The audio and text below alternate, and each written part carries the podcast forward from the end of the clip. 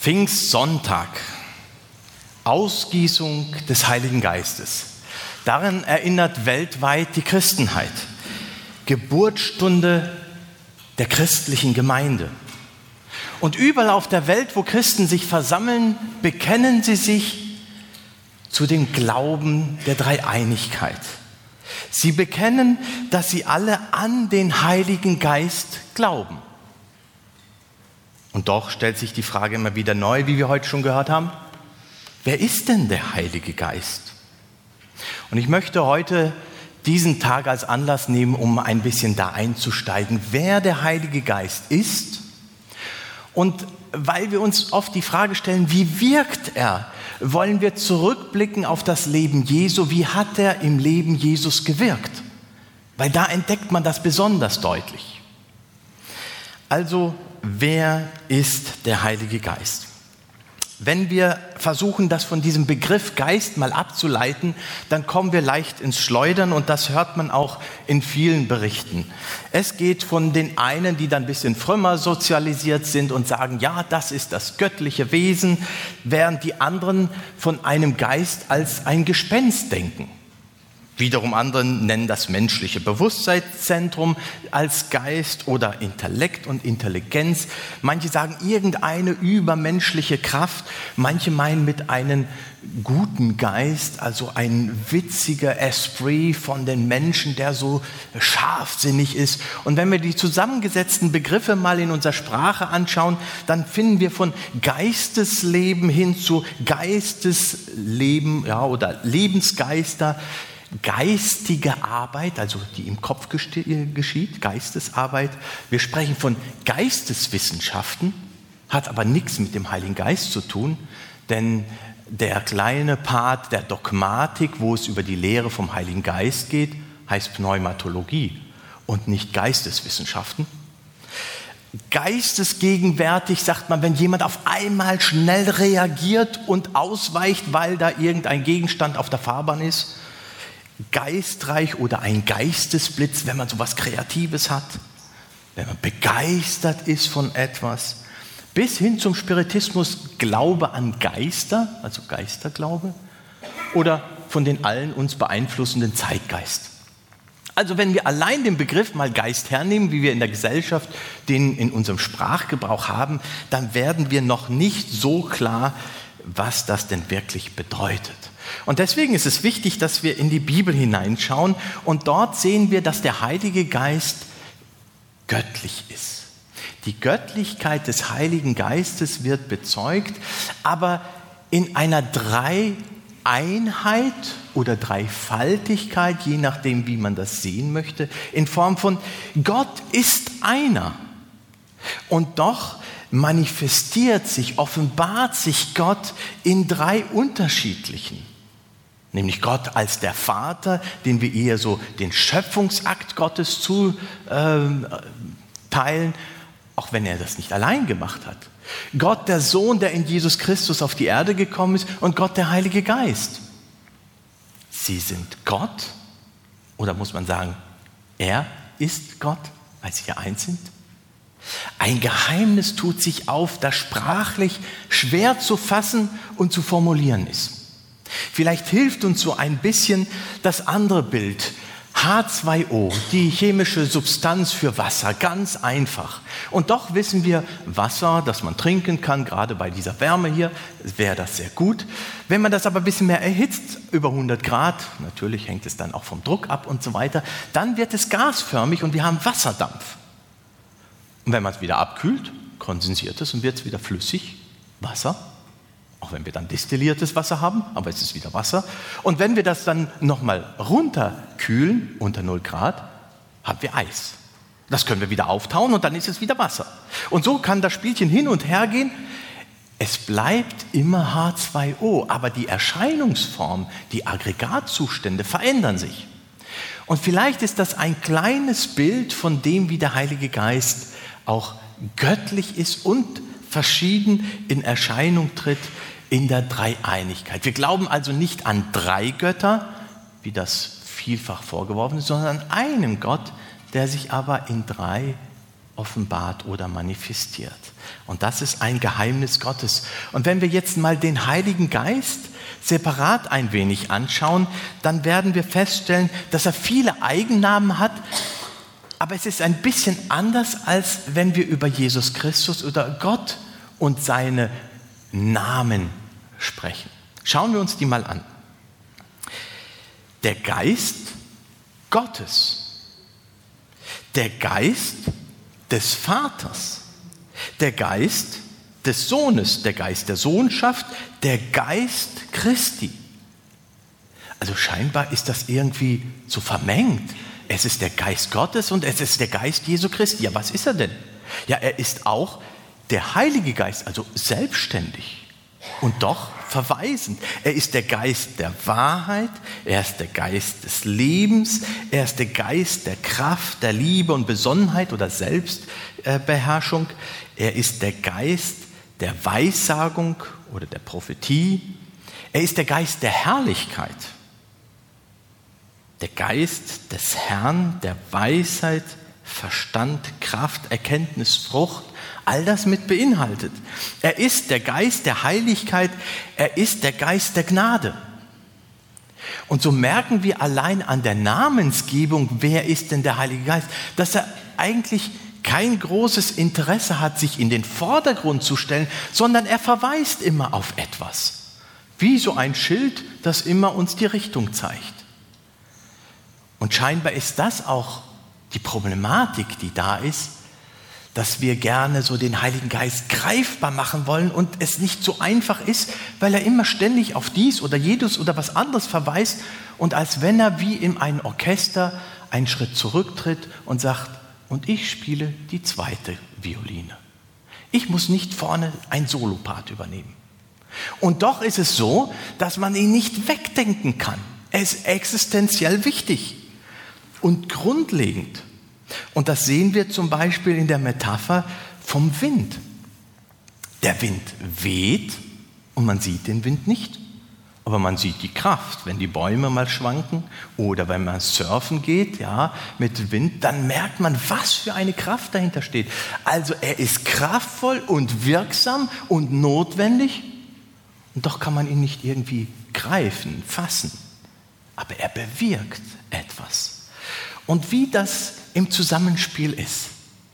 Göttlicher Geist, der etwas bewirken möchte, der sich aber nicht in den Vordergrund stellt, sondern durch ihn etwas geschieht. Das wollen wir mal hinterher spüren heute in dem Wirken des Heiligen Geistes im Leben von Jesus Christus. Wenn wir über Jesus Christus nachdenken, dann ähm, ist das ja eine Zentralfigur für uns und unseren Glauben. Und vielleicht fällt uns gar nicht auf, wie viel der Heilige Geist im Leben und im Wirken von Jesus Christus vorkommt. Ich habe heute einfach ein paar Momente rausgepickt. Es ist so wie ein Stein, den man übers Wasser wirft und der flitscht so rüber und tippt ein paar Mal auf. Und so möchte ich uns ein paar Perspektiven heute mal aufzeigen. Ich starte mal bei der Geburt aus Matthäus 1, Vers 18. Und so wurde Jesus geboren. Maria, seine Mutter, war mit Josef verlobt. Aber noch vor ihrer Hochzeit wurde sie, die noch Jungfrau war, schwanger durch den Heiligen Geist.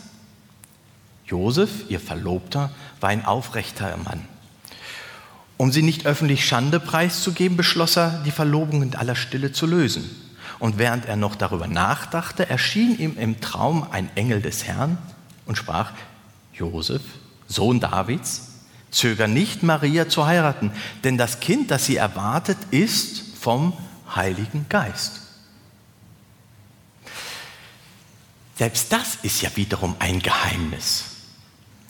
Gott wird in Jesus Christus Mensch durch die Kraft des Heiligen Geistes. Und das Geheimnis ist sehr groß und bedeutsam, kann man vielleicht gar nicht so erfassen, aber wenn man mal einfach weiterdenkt, ein Exkurs.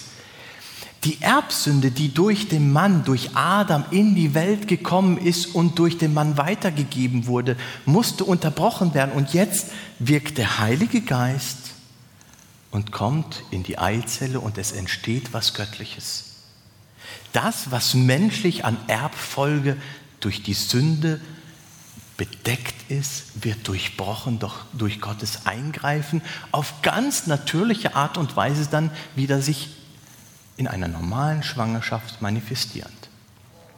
Gott greift durch seinen Geist ein und macht etwas Neues. Und das ist ja genau das gleiche Bild, das er tut, wenn es um die geistliche Wiedergeburt eines Kind Gottes geht. Gott erzeugt in uns etwas Neues ein geistiges Wesen, das auf einmal nach Gott fragt. Nun halten wir erstmal fest, der Heilige Geist ist beteiligt, und zwar maßgeblich, wie man hier sieht, an der Inkarnation Jesu Christi. Wenn wir ein bisschen weitergehen, dann sehen wir die nächste große Bibelstelle bei der Taufe Jesu. Übrigens haben wir kaum Bibelverse über die Kindheit Jesu, weil die Taufe das Entscheidende war. Lesen wir mal hinein. Matthäus 3, Vers 16. Als Jesus gerade aus dem Wasser stieg, öffnete sich der Himmel und er sah den Geist Gottes wie eine Taube herabschweben und sich auf ihn niederlassen. Und eine Stimme aus dem Himmel sprach, dies ist mein geliebter Sohn, an ihm habe ich große Freude. Jesus musste sich eigentlich gar nicht taufen lassen, aber er ließ sich taufen, um die Gerechtigkeit, die erwartet wurde, zu erfüllen. Und in dem Moment, wo er tat, was der Wille Gottes war und die Menschen getan haben, kommt der Heilige Geist hernieder und bleibt auf ihn. Eine Stimme vom Himmel proklamiert es noch zusätzlich und besteht, dies ist mein geliebter Sohn und jetzt, wo der Geist Gottes auf ihn niederkommt, wo er von der Gerechtigkeit erfüllt ist, die er ja vollendet hat durch die Taufe, danach beginnt sein öffentliches Wirken, nicht vorher. Aber jetzt kommt vielleicht auch ein bisschen was Erschreckendes. Denn viele Menschen denken, wenn der Heilige Geist wirkt, dann wirkt er Zeichen, Wunder, was Gutes. Das Erste, was der Geist Gottes wirkt im Leben Jesu, ist, er führt ihn in die Bewährungsprobe, in die Wüste. Danach führte der Heilige Geist Jesus in die Wüste, weil er dort vom Teufel auf die Probe gestellt werden sollte. Der Heilige Geist führt uns manchmal in Wüstenzeiten hinein, in Schwierigkeiten. Das wollen wir den Heiligen Geist meistens gar nicht zumuten, oder? Ja, er tut es, aber er hat eine gute Absicht. So heißt es nämlich weiter. Danach kehrte Jesus von der Kraft des Heiligen Geistes erfüllt nach Galiläa zurück. Er führt uns quasi in Schwierigkeiten hinein, dass wir im Glauben wachsen, dass wir erfüllt werden vom Geist Gottes und gestärkt aus der Problemsituation herausgehen. Der Heilige Geist leitet uns im Leben, damit wir noch stärker im Glauben werden damit wir wachsen, damit wir erfüllt werden, mehr und gänzlicher uns vom Geist Gottes erfüllen lassen. Bei Jesus war es so. Vielleicht ist es auch, wie Gottes Geist zu uns wirkt und redet. Schauen wir in dem Dienst. Kurze Zeit später, nach der Taufe und Bewährung von Jesus Christus, beginnt er seinen Dienst, indem er in der Synagoge eine Schriftrolle gereicht bekommt aus dem Alten Testament und er zitiert. Der Geist des Herrn ruht auf mir, denn er hat mich gesalbt, um Armen die gute Botschaft zu verkünden. Er hat mich gesandt, Gefangenen zu verkünden, dass sie freigelassen werden, Blinden, dass sie sehen werden und unterdrückt, dass sie befreit werden und dass die Zeit der Gnade des Herrn gekommen ist. Jesus rollte die Schriftrolle zusammen, gab sie den Synagogendiener zurück, setzte sich. Alle in der Synagoge sahen auf ihn. Und Jesus sagte, heute ist dieses Wort vor euren Augen und Ohren Wirklichkeit geworden. Heute hat sich das erfüllt. Ich bin der, der vom Geist gesalbt ist, von Gott gesandt wurde, um euch das zu verkünden. Diese Befreiung, dass die Armen die gute Botschaft hören, dass die Gefangenen frei werden, dass die Blinden sehen werden, dass jeder, der bedrückt und belastet ist, Hoffnung auf Wiederherstellung und Befreiung hat. Das sollte der Heilige Geist wirken. Na gut, das kann ja jeder irgendwie vollmundig behaupten. Da müssen wir auch gucken, ob das denn so stimmt.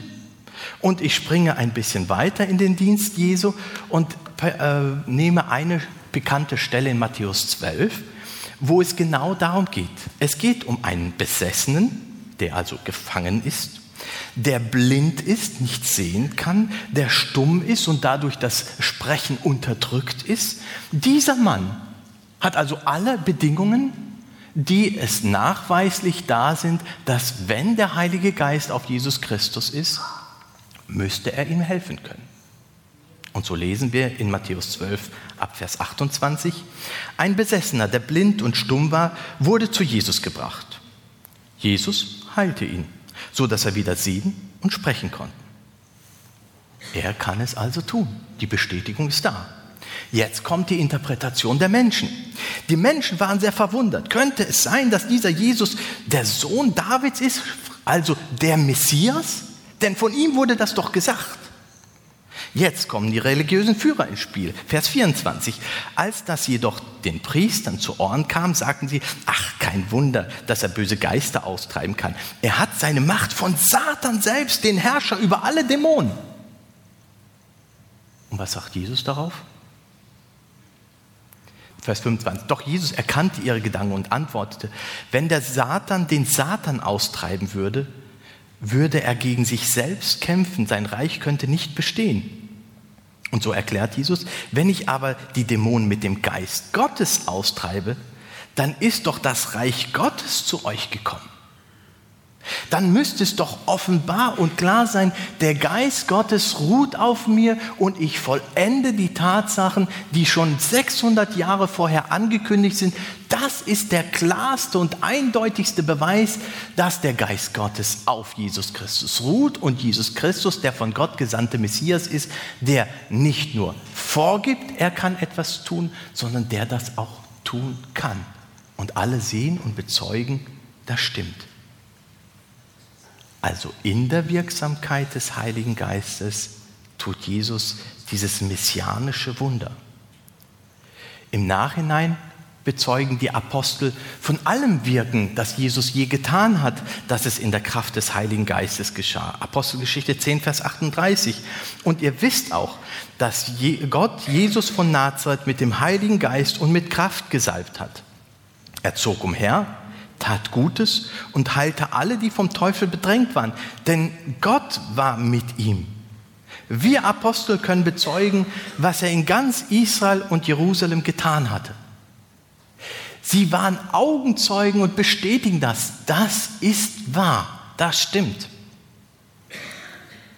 in Kolosser 2, Vers 9 heißt, dass in Christus die Fülle Gottes in menschlicher Gestalt sichtbar wird. Der Heilige Geist erfüllt durch und durch Jesus Christus. Und Jesus Christus, der seine Göttlichkeit den Himmel abgelegt hat, Mensch geworden wird, wird durch den Geist Gottes erfüllt, bevollmächtigt und tut die göttlichen Dinge, die nur Gott tun kann, durch die Wirksamkeit des Heiligen Geistes. Und es ist noch nicht vollendet. Denn es geht ja noch weiter, das Erlösungswerk steht ja noch an. Er selbst stirbt stellvertretend am Kreuz für unsere Erlösung. In Hebräer 9, Vers 14 wird beschrieben, aus welcher Kraft er das getan hat. Wie viel mehr kann dann das Blut des Christus bewirken, denn durch die Kraft von Gottes ewigen Geist brachte Christus sich selbst, Gott als vollkommenes Opfer für unsere Sünden dar durch die Kraft des Heiligen Geistes konnte Jesus bis zum Tod am Kreuz durchhalten. Ja, er wurde vorher auch von Engeln gestärkt, als er gebetet hat in Gethsemane. Aber das Durchhalten bis zum letzten Atemzug ist die Kraft, die göttliche Kraft durch den Heiligen Geist in ihm. Und er geht noch weiter, der Hebräerschreiber, und zeigt, was das für uns bedeutet. Er befreit auch jetzt unser Gewissen, indem er uns freispricht von unseren Taten, für die wir den Tod verdient hätten. Nun können wir den lebendigen Gott dienen. Die Wirksamkeit des Heiligen Geistes, die in Christus gewirkt hat, wirkt auch in uns. Aus diesem Grund ist er der Vermittler eines neuen Bundes zwischen Gott und den Menschen geworden, damit alle, die dazu berufen sind, das ewige Erben empfangen können, das Gott ihnen versprochen hat. Denn Christus starb, um sie vor der Strafe für die Sünde zu befreien. In Christus haben wir Zugang zu Gott. Das bekennen wir immer wieder neu. Und durch die Kraft des Heiligen Geistes hat Jesus Christus es bis ans Ende durchgehalten. Ja, noch viel mehr. Die Kraft des Heiligen Geistes wird auch in der Auferstehung deutlich. Römer 1, Vers 4. Jesus Christus, unser Herr, wurde als Sohn Gottes bestätigt. Er ist der lebendige Sohn Gottes. Wie? Indem Gott ihn mit großer Macht durch den Heiligen Geist von den Toten auferweckt. Durch die Kraft des Heiligen Geistes, den Gott sandte, wird Jesus wieder lebendig und wirkt. Und das ist auch wieder die Übertragung zu uns. Der Geist Gottes, der Jesus von den Toten auferweckt hat, lebt in euch. So wie er Christus von den Toten auferweckte, wird er auch unsere sterblichen Körper durch denselben Heiligen Geist lebendig machen, der in euch bereits lebt. Der Heilige Geist ist also stark am Wirken auch in den Glaubenden. Und doch präsentiert er sich nicht oft so, dass wir ihn total wahrnehmen und er sich in aller ähm, Deutlichkeit in den Vordergrund denkt, sondern er ist in den Hintergrund, er wirkt. Aber er wirkt so eindeutig und so klar, dass er nicht wegzudenken wäre, denn sonst gäbe es die göttliche Kraft und Wirksamkeit gar nicht. Und so können wir das auch sehen in der Ankündigung über den Heiligen Geist. Wir haben den Text schon gelesen in der Textlesung. Ich sage euch die Wahrheit, so heißt in Johannes 16 ab Vers 6. Denn wenn ich nicht gehe, wird der Ratgeber nicht kommen können. Wenn ich jedoch fortgehe, wird er kommen, denn ich werde ihn zu euch senden. Also die Voraussetzung war, Jesus muss in den Himmel auffahren, zur Rechten Gottes, wieder seine Göttlichkeit bekommen, damit der Heilige Geist kommen kann. Und wenn er, der Heilige Geist, kommt, wird er die Welt von ihrer Sünden und von Gottes Gerechtigkeit und vom Gericht überzeugen. Auch das ist wiederum hochinteressant. Was tut der Heilige Geist? Vers 9. Die Sünde der Welt ist, dass sie nicht an mich glauben. Also der Heilige Geist führt Menschen zur Erkenntnis, dass sie ohne Jesus Christus verloren sind. Das ist nicht eine kognitive Leistung, eine Denkmöglichkeit, sondern das ist eine geistliche Leistung, durch den Heiligen Geist vorbereitet, dass man erkennt, somit wirkt der Heilige Geist noch lange bevor wir gläubig werden. Er wirkt als auch in Ungläubigen. Und zwar in der Hinsicht, dass er vorbereitet, damit wir überhaupt zum Glauben finden dürfen. Und dann geht es in Vers 10 um die Gerechtigkeit. Ja, das, die Gerechtigkeit ist doch ein Thema. Jetzt wird's Gericht. Oder? Nein, die Gerechtigkeit erweist sich darin, dass ich zum Vater gehe und ihr mich nicht mehr sehen werdet. Ja, aber Jesus, wo ist da dann die Gerechtigkeit? Woran sollen wir das erkennen, dass das gerecht ist? Nun, die Gerechtigkeit liegt verborgen darin, dass Jesus die göttliche Instanz verlassen hat, Mensch geworden ist, durch die Kraft Gottes gelebt, gestorben und wieder auferweckt wurde und Gott, der Vater, das Opfer in Jesus Christus vollkommen angenommen hat und deswegen geht Jesus zurück und kriegt wieder den Ehrenplatz im Himmel. Der Auftrag ist abgeschlossen. Die Gerechtigkeit ist in Christus völlig umfassend und komplett erfüllt. Und die Gerechtigkeit, dass er zum Himmel aufgefahren ist, dass er jetzt beim Vater ist, beweist uns, dass wenn wir an ihn glauben, seine Gerechtigkeit für mich genügt. Ich komme nicht mehr ins Gericht. Ich kann nicht mehr verurteilt werden, weil Das Urteil ist am Kreuz gefallen und es ist anerkannt worden von Gott und bestätigt durch die Auferweckung und durch die Himmelfahrt, die Gerechtigkeit hat Genüge getan in Christus. Und mir wird sie zuteil durch den Glauben an Jesus Christus. Und dann kommt Vers 11 noch das Gericht. Das Gericht bedeutet, dass der Herrscher dieser Welt schon gerichtet ist. Es ist schon geschehen. Aber er hat jetzt noch ein bisschen Zeit. Und dann wird der letzte Schlusspunkt kommen. Das heißt, wir beziehen uns eigentlich darauf, was schon vollendet ist, in seiner Wirksamkeit, aber noch nicht ganz sichtbar ist. Und deswegen leben wir noch in dieser Welt, wo es viel Ungerechtigkeit gibt, wo es noch viel Sünde gibt. Aber die Wahrheit ist, es ist schon vollbracht. Es muss nicht noch etwas geschehen. Das ist geschehen. Und auf dieses dürfen wir uns verlassen. Das Gericht ist schon gesprochen, es ist aber noch nicht vollzogen. Das kommt noch. Und jetzt, Vers 13, wenn der Geist der Wahrheit kommt, wird er euch in all diese Wahrheit hineinleiten. Genau, das macht der Geist Gottes. Er leitet uns hinein, dass wir erkennen, wir sind Sünder und brauchen Jesus Christus. Er leitet uns hinein, dass die Gerechtigkeit Jesu Christi vollkommen ist. Er leitet uns hinein, dass Gott, der Vater, Gericht über alle halten wird. Und dass, wenn wir an ihn glauben, gerecht vor ihm bestehen können. Das lehrt uns der Heilige Geist. Das ist nicht eine Erkenntnis, die man im Katechismusunterricht einfach auswendig lernt, sondern das ist etwas, was tief im Herzen uns berühren und bewegen und begleiten darf. Das ist die Ankündigung, wenn der Ratgeber kommen wird, wenn ich hingegangen bin.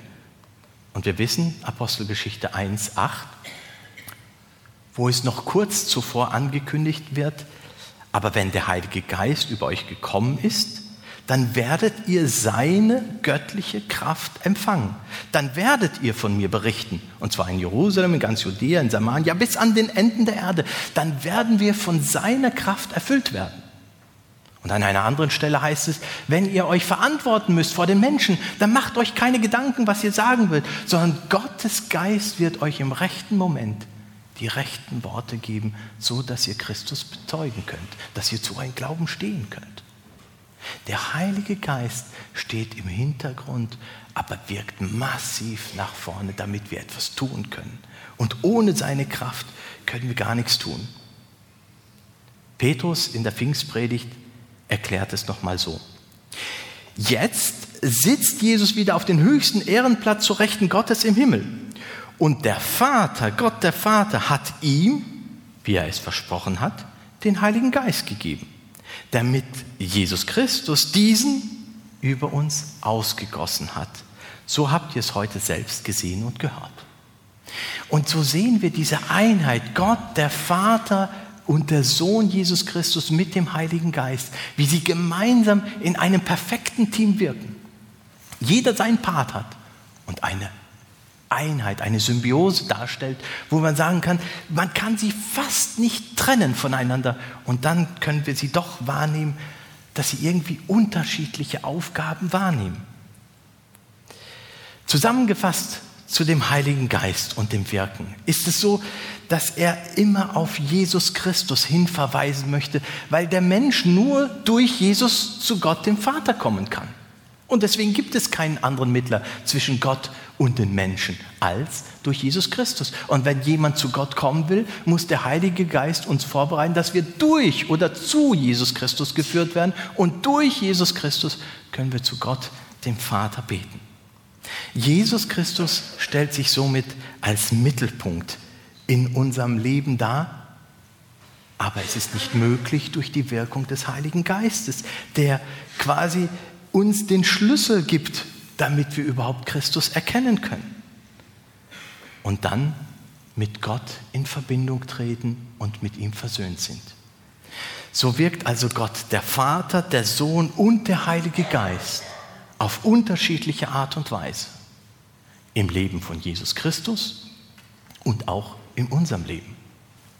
Ich glaube, deutlich wurde heute, dass ohne den Heiligen Geist selbst Jesus Christus, der Sohn Gottes, nicht gewirkt hat, sondern durch die Kraft des Heiligen Geistes wirksam wurde. Und so wird es auch bei uns sein. Leben, geistlich Leben, geht nur durch die Kraft des Heiligen Geistes. Das geschieht oft so wie beim Wind. Man kann es schlecht greifen und spüren, aber die Wirksamkeit ist spürbar. Gott segne uns, dass wir ihn loben und danken für die Nachhaltigkeit, für die sanfte, aber kraftvoll göttliche Führung durch den Heiligen Geist, der sich nicht in den Vordergrund drängt, aber durch seine Kraft wir niemals hier wären und das Lob Gottes sprechen könnten. Gott segne uns miteinander.